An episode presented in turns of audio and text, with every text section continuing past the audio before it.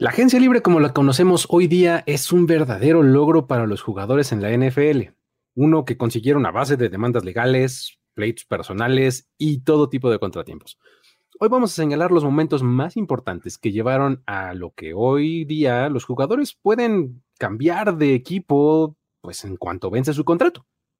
Veremos cómo personajes como R.C. Owens, Wilbur Marshall, Pete Russell y Reggie White, entre algunos otros más, fueron claves en esta historia. Además, también por supuesto que vamos a hablar de cómo Rita Oak dibujó a Jimmy Garoppolo por 404 días consecutivos, esperando a que fuera cambiado y cómo hasta ahora llegó esta historia a su final. Esto es historias de NFL para decir wow, relatos y anécdotas de los protagonistas de la liga. La NFL es un universo de narrativa, testimonio, ocurrencia y memorias que nunca, nunca dejan de sorprender y todas las reunimos aquí Historias de NFL para decir wow, wow, wow, wow, wow, wow, wow. Con Luis Obregón y Miguel Ángeles es. Estamos de vuelta en un episodio más, mi querido Mike. Vamos a platicar de agencia libre porque pues es lo de hoy, ¿no? Es lo de hoy y eh, vamos a tratar de ser tan atemporales como podamos. ¿Cómo estás? Bien, bien, bien. Como dices, ya entrando en este punto de la, del año de la liga en el cual estamos hablando de agentes libres porque otra vez, eso de que el NFL para es un, mero mito, de, verdad. O sea, yo insisto, NFL no para. Ya pasamos por el combine, ahora estamos en la agencia libre.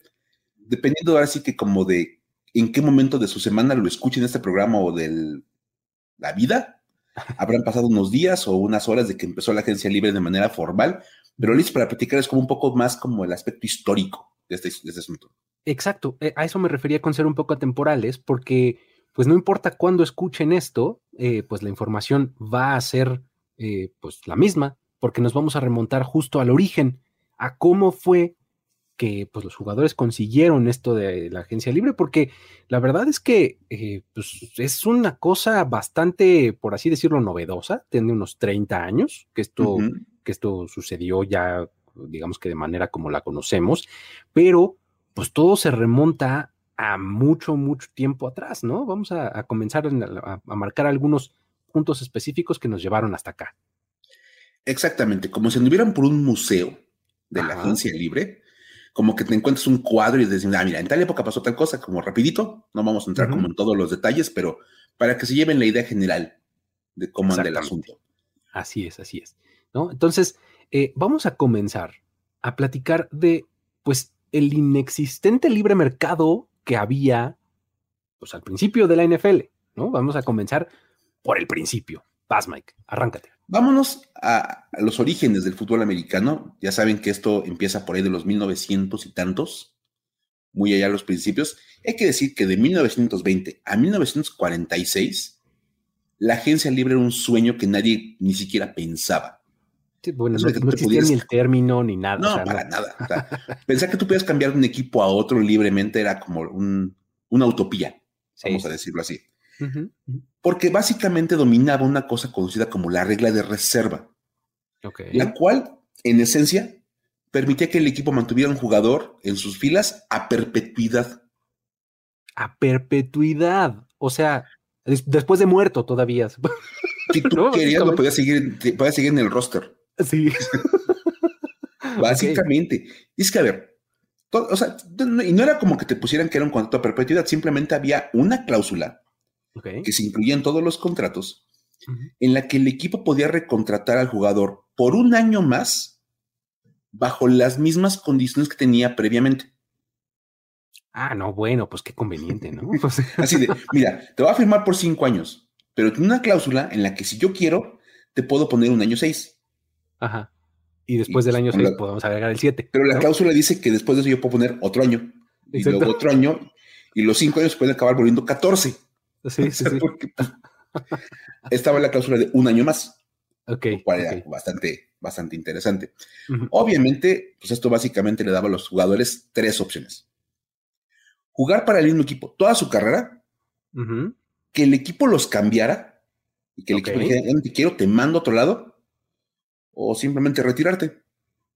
o no jugar. Exacto. O no jugar. Pues. Exacto. No, había otra opción. O sea, realmente no había ningún otro movimiento. Ajá. Y hay que decir que, bueno, esto mejoró un poquito en 1947 con una cláusula que se le llamó opción de un año. Ok, ajá. La cual permitía retener al jugador por un año más de lo que duraba el contrato, pero solo una vez. Ah, vaya, ya por lo menos le ponían límite de uno, ¿no? o sea, te firmamos por cinco años y te puedo retener un año más. Exacto. Pasado eso, pues ya había que volver a negociar y todo el asunto. Pero no era así como de ya perpetuidad como al principio, que sí era como bastante extraño ese asunto del, de los inicios de la liga. Tu, cláusula de un año, de un año más estaba permanentemente, ¿no? O sea, por supuesto, porque como, el de la tiendita que pone hoy no fío, mañana sí, ¿no? Exactamente. Y el letrero está ahí puesto permanentemente, ¿no? Y la cláusula, una vez que te daban la opción de un año más, la cláusula volvía a aparecer. Pues sí, claro. pues imagínate, acabó, tengo chance un año más, ¡uh, qué buena onda! Y pues, otra vez te ibas el jugador. Eso, eso fue cambiando un poquito. Y ahí viene un nombre de los que nos interesa platicar, ¿no, Luis? Este, R.C. Owens. Claro, ahí es cuando llega a escena R.C. Owens, que es el primer jugador en cambiar de equipo. Vamos a empezar a decir que esto tomó 16 años, ¿no? Para que algo así sucediera, ¿no? Entonces, eh, R.C. Owens fue eh, quien llegó a como a cambiar esta situación. Él era un receptor que, pues bueno, de entrada terminó jugando para un equipo diferente por el que fue seleccionado en el draft o con el que empezó su carrera, Owens empezó jugando para los 49ers y su contrato expiraba en 1960. De lo que el equipo, pues bueno, dijo, bueno, ahí te va mi, mi, recurso de un año más, ¿no? Lo retienen en 1961, pero ya no pueden utilizarlo otra vez, como acabamos de decir. Entonces, para el 62, Owen se contrató con los Baltimore Colts. ¡Guau! groundbreaking, así totalmente un pionero cambiando de equipo, ¿no? Sin ser cambiado. Sí, sí, exactamente. O sea, por, porque se me acabó mi contrato y ahora me contraté con alguien más, porque como lo dices, efectivamente, de repente ya mandaban a uno y recibían compensación y demás, como que los trades pues, eran más, eh, más o menos más comunes, ¿no? Ahora, lo importante aquí es que tras el paso de Owens a Baltimore, Vic Moravito que era el dueño de los 49ers, se negó a volverle a dirigir la palabra a Carol Rosenblum, que era el dueño de los Colts. O sea, estaba indignadísimo de contrataste a, mi jugador, ¿no? Te aprovechaste de que quitaron la, regla de un año más en todos los contratos para quitarme un jugador. Imagínate nada más si los niños se dejaran de hablar porque, porque cambian un jugador de un equipo a otro. Sí, exactamente, así tal cual, ¿no? Después de eso viene eh, otro de los nombres importantes, que es el de Pete Russell. ¿Por qué no nos cuentas al respecto, Mike? Es que, a ver, precisamente Vic Moravito no estaba nada contento con esta idea de que un jugador suyo hubiera salido al mercado a ofrecer sus servicios. Sí, pues, o sea, sí le pareció como algo escandaloso, así de, no es posible que mi jugador haya simplemente salido de las instalaciones y firmado con cualquier equipo que él quisiera, así como si nada. ¿Qué es esto? ¿Qué se piensa? ¿Libre mercado? Ah. O sea, ¿cómo se ha pensado que alguien tiene derecho a emplearse con quien mejor le parezca? Exacto, ¿no? ¿Dónde se ha visto semejante cosa? Exacto. Entonces, o sea, es que hay que ubicarlo así, o sea, es, lo que estaba pasando. Tal cual. Y de hecho, pues ante este enojo, convenció a los demás dueños de la NFL. Así ¿ustedes quieren vivir lo mismo que yo? Véanse en este espejo, amigos. Vean lo que he sufrido. Nada más porque un jugador se fue de equipo, pero nos convenció de instalar una regla llamada la regla Russell, en referencia al comisionado de la NFL, Pete Russell. Y esta regla le daba el poder al comisionado para que, a discreción propia, otorgar una compensación al equipo que perdía un jugador. O sea, Esto obviamente con la excepción de que los equipos acordaran una compensación entre ellos. Ah, o sea, básicamente un trade, o sea, un intercambio, ¿no? O sea, si no es un intercambio, de todos modos tengo que recibir algo a cambio. Ah, por supuesto. O sea, si mi jugador se va libremente a encontrar un equipo que le convenga, lo mínimo que espero ser compensado. ok, y, lo interesante es que es a discreción del comisionado, de Pete Russell, ¿no? Wow. Una cosa impresionante. Entonces, vamos, la compensación podía ser jugadores, selecciones de draft o incluso dinero. Ok, pues, sí. Sí, o sea, ¿sabes qué? Tal jugador se fue al equipo, a tal otro equipo, entonces tu compensación va a ser pues, 25 mil dólares. O tal jugador o tal selección de draft. Básicamente estaban haciendo cambios. Pues sí, básicamente, ¿no? lo, cual estuvo pues extrañísimo. Esto obviamente al NFLPA no le convino, la verdad es que sí, como que no, no les gustó, no, les gustó, dijeron, sabes qué, a ver, no, lo llevaron a la corte, allá en los Estados Unidos, y consiguió una victoria en un caso que se conoce, ya ven que ya en Estados Unidos los, casos legales tienen nombre como de quién contra quién. Claro, claro, ajá. Entonces era Mackey versus the NFL. Ok, ajá. Me quedé nada más, o sea, Mackey contra la NFL. Ajá. Y Mackey era nada más y nada menos que John Mackey, el ala cerrada de Colts y de Chargers. Claro. Que hoy día está en el Salón de la Fama. Sí, sí, sí. Obviamente, después de que se retiró, pues él fue uno de los principales líderes de los jugadores para ayudar a conseguir mejores condiciones laborales. él logró moverse a, través de, los, de, los, juzgados de los Estados Unidos, logró cambiar de equipo. Pero dijo, no, no puede ser que cada jugador tenga que ir a un juzgado a conseguir un cambio de equipo de manera libre no puede ser. Entonces hay que, hay que defender. Y esto fue modificando un poquito para los ochentas, ¿no, Luis? Sí, exactamente. Ahí es donde eh, surge como esta, como una nueva etapa, porque para finales de los ochentas ya los ánimos estaban bien calientitos entre los jugadores y los dueños por este tema.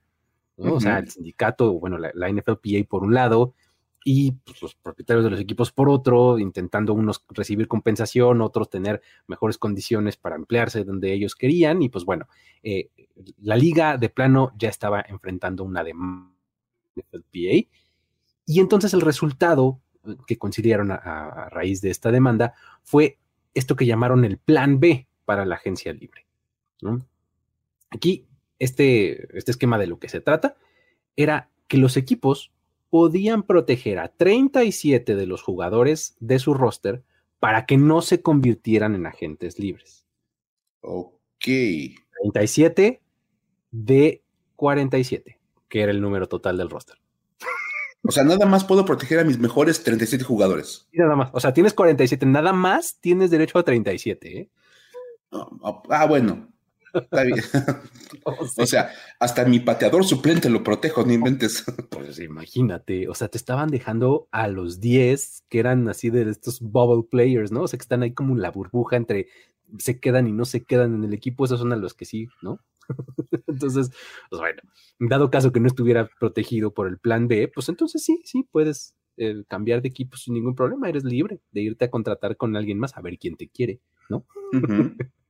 Ahora, en caso de que el jugador sí estuviera protegido por estos 37, por este plan B, el equipo original tenía como el derecho de tanto, ¿no? O sea, es decir, ellos te hicieron la oferta, yo tengo la oportunidad de igualar la oferta y además de recibir una compensación por parte del nuevo equipo. O sea, básicamente otro, otro trade, otro cambio.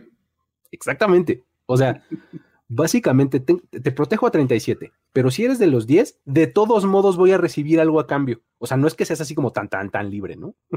no me voy a quedar así haciendo más con una mano adelante y otra atrás, claro que no, ¿no? Pero bueno. Entonces, para los 10 jugadores restantes, este esquema no aplicaba, por lo que podían convertirse pues, en agentes libres, ¿no? Como ya lo decíamos. Ahora, esto llevó a mucho movimiento de jugadores. Sin embargo, pues obviamente eran jugadores de muy bajo perfil, eran los que estaban ahí este, entre dentro y fuera de los rosters y demás. Y pues bueno, el único movimiento de un jugador protegido entre el 89 y el 92, que fue cuando estuvo vigente el plan B, fue el linebacker Wilbur Marshall, quien jugó para los Bears del 84 al 87 y para el 88 se fue a los Redskins. Los Redskins ahí tuvieron que dar estas dos elecciones de primera ronda a los Bears. Y después de que se negaron a igualar la oferta, pues este equipo, pues entonces Washington le hizo la oferta de cinco años y seis millones de dólares para su. ¡Wow! Ahora lo ves y te da risa, como de no inventes, y por eso estaban peleando. sí, otras épocas, ¿no? Pero bueno, ahí está como el, más grande, porque el caso más grande, porque, por ejemplo, al igual que con RC Owens, podemos generar aquí como otro pequeño separador, ¿no? De, de momentos importantes, ¿no? El primer jugador que cambió de equipo y aquí el primer jugador que cambió bajo el esquema de plan B, ¿no? O sea, de te contratas con otro y hay compensación y dos primeras rondas y no sé cuánto, ¿no? Entonces, básicamente ahí está nuestro segundo hito.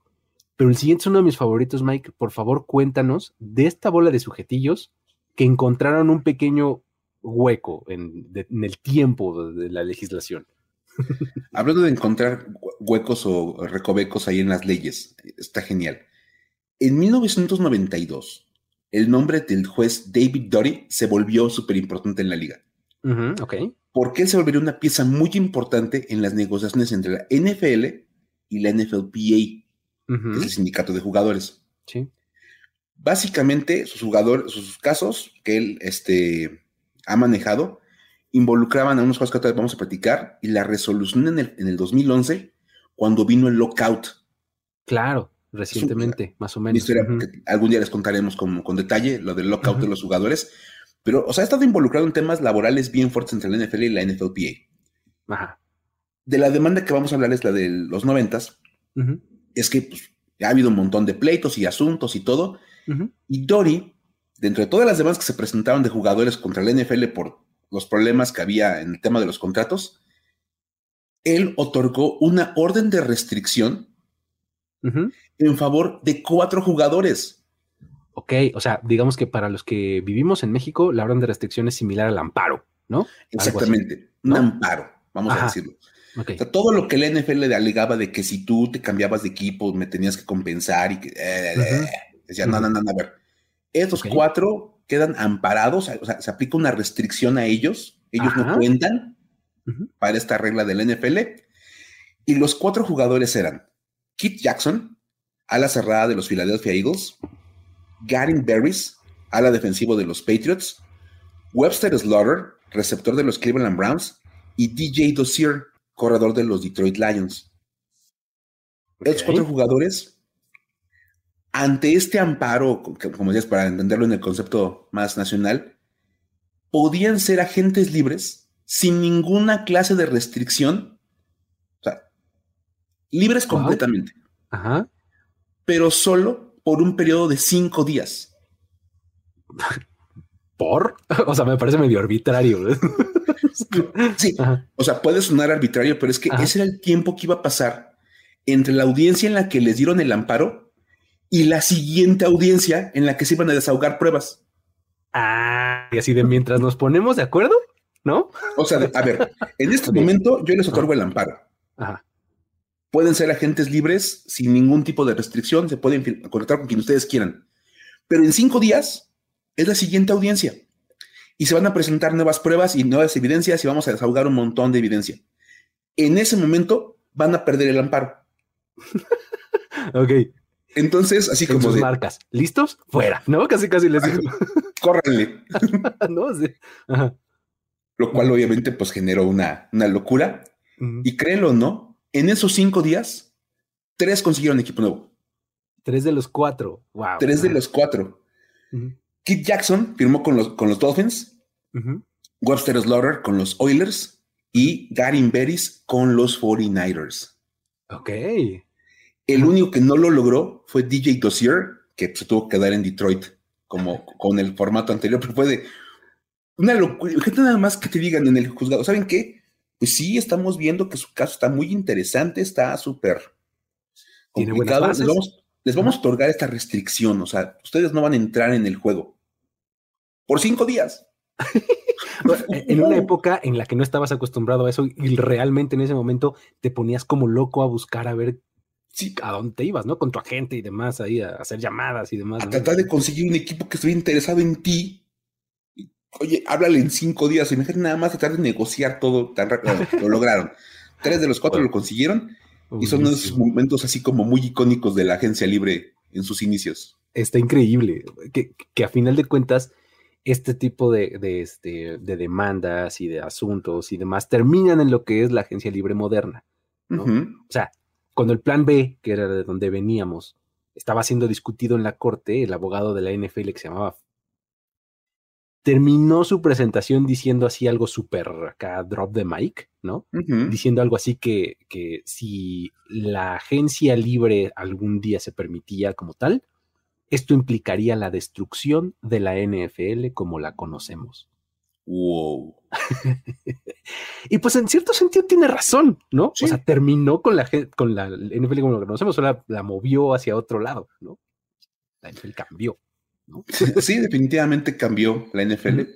Algunos dirán que para bien, otros dirán que para mal, los más conservadores, porque se acabaron como aquellas dinastías en que preservabas a todos tus jugadores juntos durante 15 años. Sí, puede ser. Ya es como Ahora, enfoques. Exacto. Esto pasó eh, en 1993, cuando los dueños negociaron con los jugadores que, está, eh, que se llegara a esto por medio o gracias al fruto de una demanda que también tiene nombre, como la anterior, esta es White versus the NFL, ¿no? Que, pues, terminó este, en, un acuerdo que le pusieron el acuerdo White, justamente, ¿no? Los dueños aceptaban que los veteranos con al menos cinco años de experiencia se volvieran agentes libres sin restricciones. Este plazo de cinco años ya luego fue reducido a cuatro, que es como lo tenemos actualmente, y pues para que los dueños aceptaran que se tenía que generar, eh, que, hubiera esta agencia libre, se tenía que generar alguna herramienta de control para ellos, ¿no? Y pues para que no terminara siendo pues un super equipo porque este dueño tiene más dinero que otro, y entonces en ese momento se instauró el tope salarial, ¿no? Ok. claro, tiene sentido. Sí, o sea, maniobra de un lado es agencia libre y eh, mecanismo de control del otro lado fue tope salarial. Te puedes ir eh, cambiar de equipo, sí, pero no te vas a poder llevar a todo el mundo nomás a bola de billetazos, porque hay un mecanismo de control que se llama tope salarial, ¿no? Entonces, básicamente, así fue como llegamos a la agencia libre moderna, ¿no? Wow, o sea, está, interesantísimo. Me gusta, me gusta. Y ahora, todo esto dijimos 1993. ¿Qué pasó en esa clase de agentes libres? ¿Quiénes fueron? ¿Cómo estuvo? Uh, pues es, es, momento de recordar a algunos de estos pioneros que fueron los primeros que experimentaron la agencia libre, eh, pues como la conocemos o más, más cercana a la, versión actual.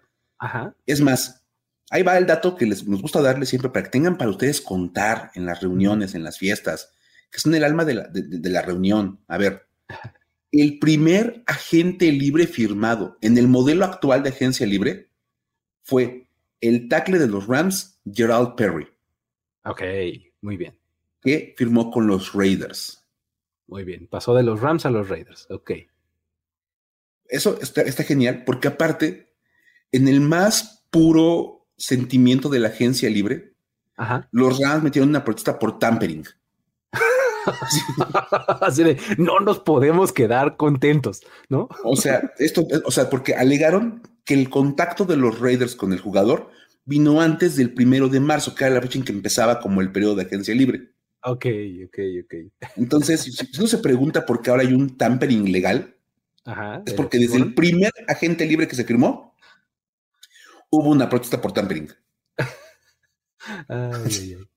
Imagínense nada más. Y lo mejor de todo es que el contrato de Perry fue por tres años y 3.4 millones de dólares. Ok. Lo cual representaba un, un incremento salarial para el jugador del 246%. No te. 246%. Estaba en la. Dos veces y media más de lo que ganaba con los, con, los Rams. Wow, así.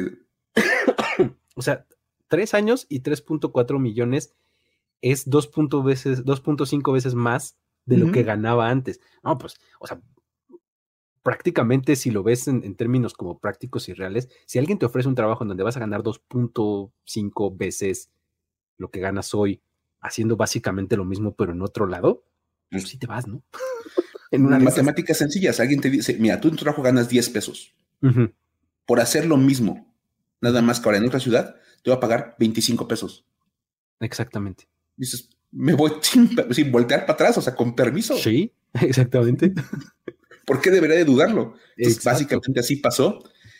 Y, hubo varios nombres interesantes en esta agencia libre. El, primero ya decíamos fue Perry, pero hubo otros nombres. Por ejemplo, el legendario Vini Testaverde, Ok, vine de Magician. por supuesto. que pasó, que venía de los Bucks y pasó a los Browns. Ok. En aquel momento. Will Bulford, tackle de los Bills, que pasó a los Colts. Jeff Hostetler. Wow. Ok. Que pues que por ahí ganó un Super Bowl. Ajá. Él era coreback de los Giants, pasó a los Raiders. Ya, ok. Mark Ingram. No, no, no, no, no, el running back de los, de los Saints y de los. No, no, este, su, papá. Este, su papá, exactamente. En realidad fue su papá. Sí, no, no el que ustedes ubican de corredor, no, no, no. Su papá, que era receptor de los Giants. Ok. Él pasó a los Dolphins. Muy bien.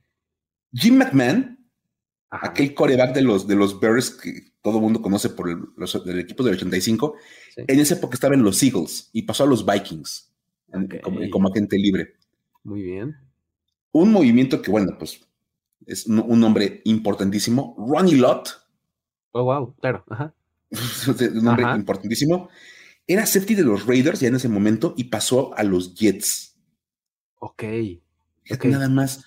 Para los que ubicamos a Ronnie Lott de toda la vida con los Niners. Con los 49ers y aquí ni siquiera figuraron en este Hubo un momento en el que pasó de los Raiders a los Jets. Exacto. Aquí no es nada más. Órale.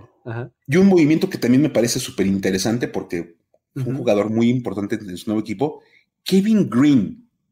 Ok. El linebacker de los Rams pasó a los Steelers como agente libre.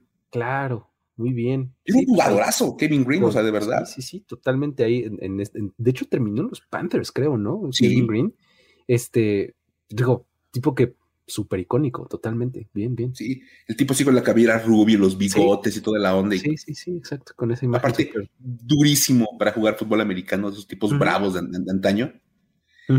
Y bueno, la gran joya de la agencia libre fue ni más ni menos que Reggie White. Ok. O sea, otra vez, cuando tu equipo hable de que firmaron tal jugador y dices, oye, qué buena contratación de agencia libre por favor. Reggie este White se movió en la agencia libre. Este es el estándar. Y además en el, en el primer año posible, ¿no? Eso está interesantísimo. Se puso como el estándar dorado de lo que era conseguir un jugador importantísimo en agencia libre. Uno de los mejores jugadores de todos los tiempos, sin importar la posición, de verdad. Reggie White es un auténtico eh, jugador de elite. Él fue, de hecho, uno de los jugadores que demandaron a la NFL a principios de los 90 y consiguió la agencia libre. De hecho, por eso era la demanda White, versus, NFL. Exactamente, por él, por Reggie White. Bien. Exactamente. En abril de 1993 firmó con los Green Bay Packers. Él venía de los Philadelphia Eagles. Por cuatro años y 17 millones de dólares. Una verdadera fortuna, ¿no? O sea, un de esos, de esos contratos rompe estándares en, cualquier, en su periodo, rompía todos los estándares de contratación para jugar con, con Green Bay y sigue siendo catalogado como la mejor contratación que han hecho los Green Bay Packers en la agencia libre. Y como decías, increíble que en el primer año se haya, se haya vuelto una de las mejores contrataciones en la historia de la agencia libre. Sí. Al día de hoy sigue siendo catalogada como una de las mejores de todos los tiempos. Porque aparte lo emparejaron en un equipo en el que en la ofensiva estaba Brett Favre. Exacto. Entonces, Brett Favre manejaba la ofensiva, Reggie White comandaba la defensiva y ganaron un Super Bowl juntos. Exactamente. o sea, te salió tal cual lo querías. Traigo un jugadorazo, se integra a mi defensiva, le da la vuelta a la cara de la defensiva y me ayuda a ganar un Super Bowl. Porque en la ofensiva tengo a mi MVP, ¿no? O sea, que de la liga, que en esas épocas Brett Favre era cuando estaba ganando MVPs, ¿no? Este, está impresionante. y nada más recordar que al buen Reggie White se le conocía como el ministro de la defensa. Oh, claro, the Minister of Defense, claro. Porque a los 17 años se ordenó como ministro. o sea, es literal. sí, era el ministro de la defensa. Exacto. no porque fuera como el jefe de la... O sea, que también era real, era el que manejaba toda la defensiva del equipo. Pero era como, era como mucho más literal el concepto. Era el ministro que juega en la defensa. Exactamente. Ese, ese muchacho que es ministro ahora juega en la defensa, ¿no? Tal cual. nada más. Pero ahí está. Ese, es como el inicio de lo que ahora conocemos como la agencia libre, que ya da un montón de eventos por día. Exactamente. Entonces, así está eh, la, agencia libre. En resumen, pasó por unas, que digamos, unas tres etapas más o menos antes de llegar a lo que tenemos actualmente. Y pues ahora es este, este, este frenesí de unos cuantos días, ¿no? Pero pues que dura, eh, pues en realidad todo el año, ¿no? Ahí está, ahí está rastreado hasta sus inicios. Vámonos entonces a lo que sigue. Tenemos también a raíz de la agencia libre, pero ya de este año, 2023, ¿no? Este, una historia que, que culminó, que se fue cocinando durante mucho, mucho tiempo, que es la de los 404 dibujos de Rita Oak. ¿Por qué no nos cuentas, Mike? Porque está muy buena. La vamos a ir platicando porque, bueno, tú también la fuiste, la fuiste viendo, la fuimos siguiendo ahí todos. Creo que todos llegamos a, esa historia de algún punto de nuestra, nuestro último año sí, con Rita Oak. Y es que el inicio de la agencia libre marcó el final de una historia que ya rebasaba el año. Se acordarán que en febrero del 2022 los Niners pierden la final de la conferencia nacional con los Rams. Sí. Y ahí comenzó el rumor de que era el final de la, etapa de Jimmy Garoppolo en San Francisco. Sí, sí, sí. Dijeron, no, ya, ya se fue, o sea, ya, ya se va, está de salida, ya vamos con, con este, va a ver qué pasa, porque Trey Lance es el siguiente en la fila, ya van a darle los, los controles de él en el, en el, en el siguiente ciclo, en el 2022. Y entonces era cuestión de días, decían los expertos, para que saliera del equipo básicamente en cambio, porque estaba bajo contrato con los Niners. Claro. Entonces dijeron, no, mira, lo van a cambiar y le van a dar las riendas del equipo a Trey Lance. en, ese, en ese apogeo de la expectativa de ver qué pasaba con Jimmy G, Rita Carvalho, una artista portuguesa, okay. comenzó una serie de dibujos titulados Dibujando a Jimmy G todos los días hasta que se ha cambiado. no sabía en la que se estaba metiendo. Así de. en el momento sonaba como una idea muy chistosa porque pues ay, lo van a cambiar en cosa de un par de semanas a un mes. Y pues te aventaste unos cuantos dibujitos para conmemorar esa espera de conocer el nuevo equipo. Poco sabía ella en lo que estaba entrando. bueno, nada más hay que decir, tú te acordarás, Luis, son, eran dibujos que presentaban a Jimmy G en cualquier escena posible de la cultura pop. Sí. Películas, series de TV, caricaturas, era básicamente en todo, ¿no? Así como, yo me acuerdo mucho, por ejemplo, que lo pusieron como Teletubby.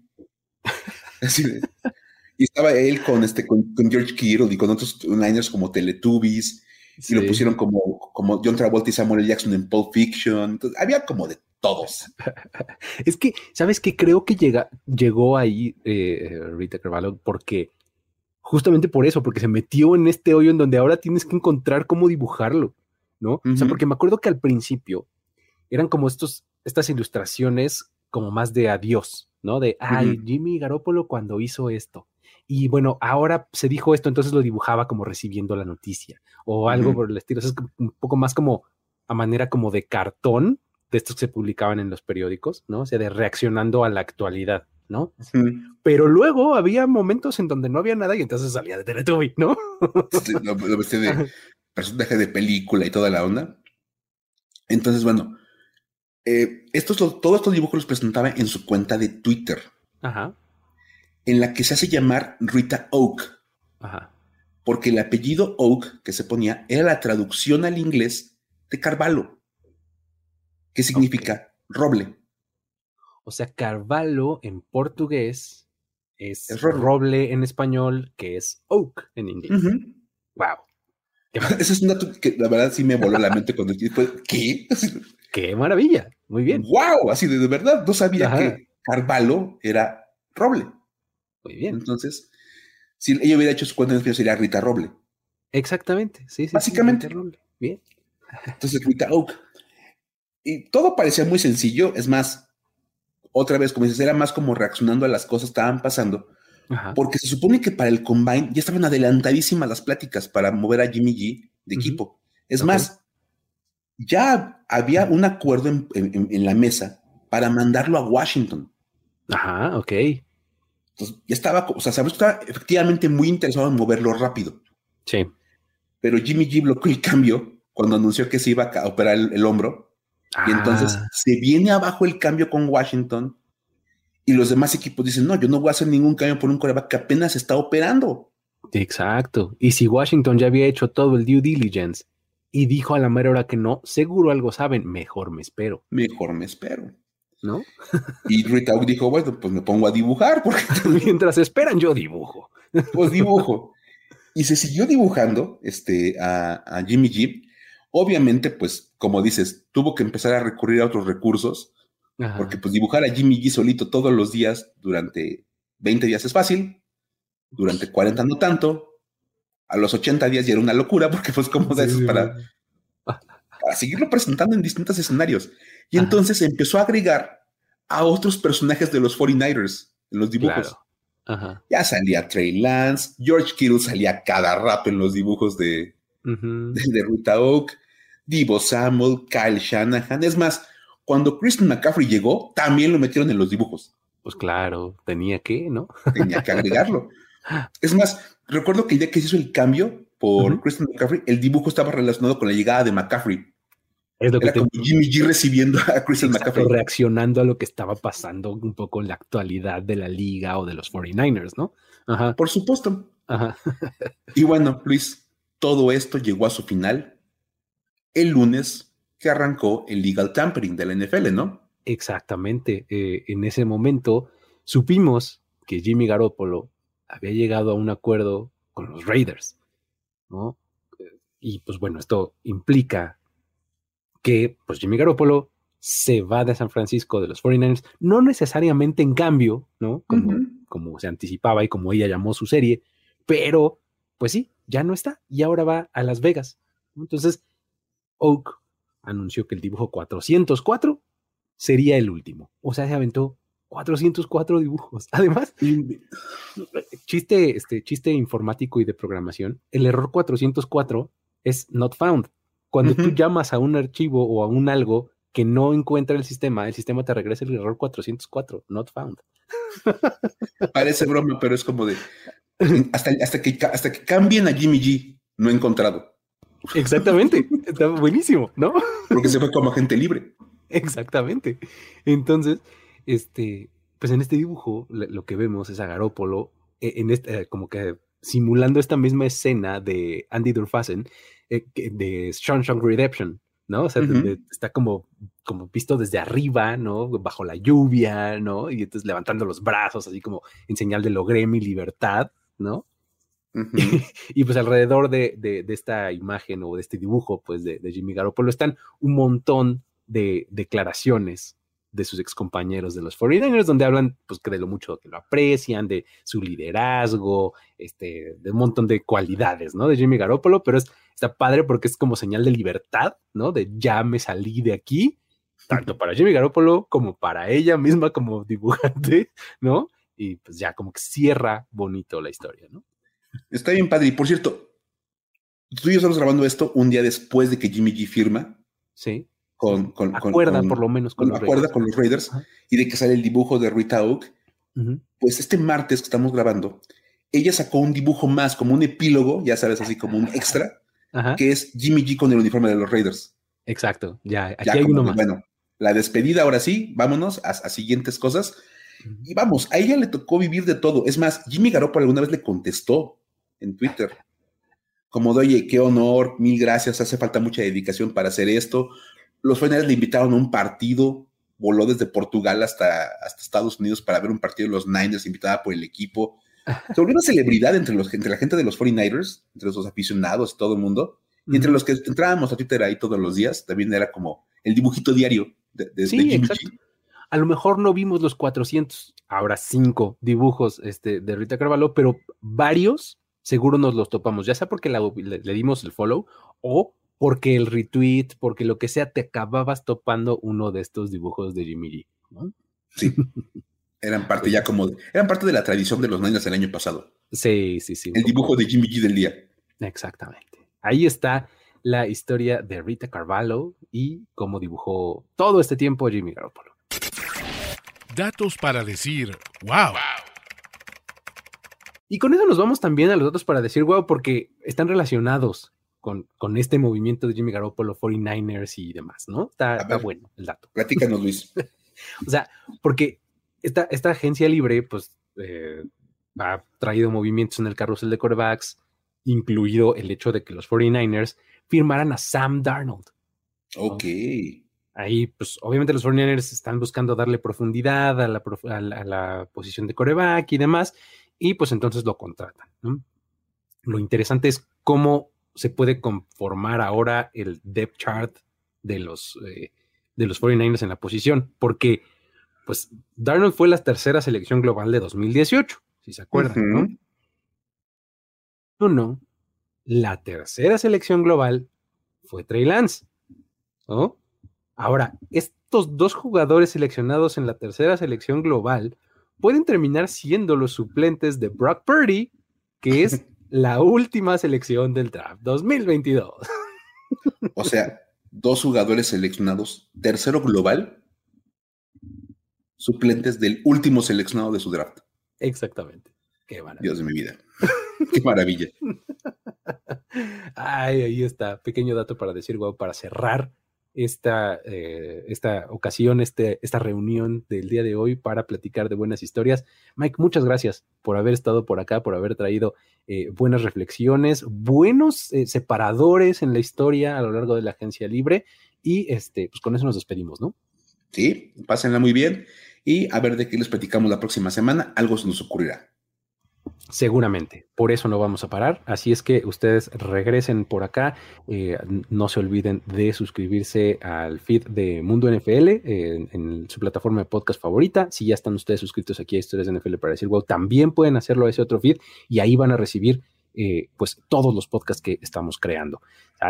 Eh, con eso, pues nos despedimos. Nos vemos la próxima. Ya saben que si tienen alguna historia que quieran que contemos, pueden mandárnosla arroba el buen Luigi, arroba F-escopeta y esa es la mejor forma de que nosotros nos enteremos y la metamos aquí. Por ejemplo, la de Rita nos la estuvieron mandando mucho, ¿no? O sea, sí, de hecho, cuando menos dos personas a, a mí me etiquetaron en, en, la, en, la, nota de Twitter, uh -huh. tanto Marne Varés como Mario Sánchez. Exacto. Un saludo a los dos. Sí, sí, sí. Y normalmente esta, esta historia, me, bueno, por lo menos a mí me la hicieron llegar varias veces durante la temporada pero tenía yo ganas justamente de contarla uh -huh. cuando cerrara, ¿no? Y pues bueno, ahora se dio. Esa es, esa es la prueba de que sí lo hacemos, ¿sale? Entonces, pues con eso nos despedimos, nos vemos la próxima. Luis Obregón y Miguel Ángeles se despiden.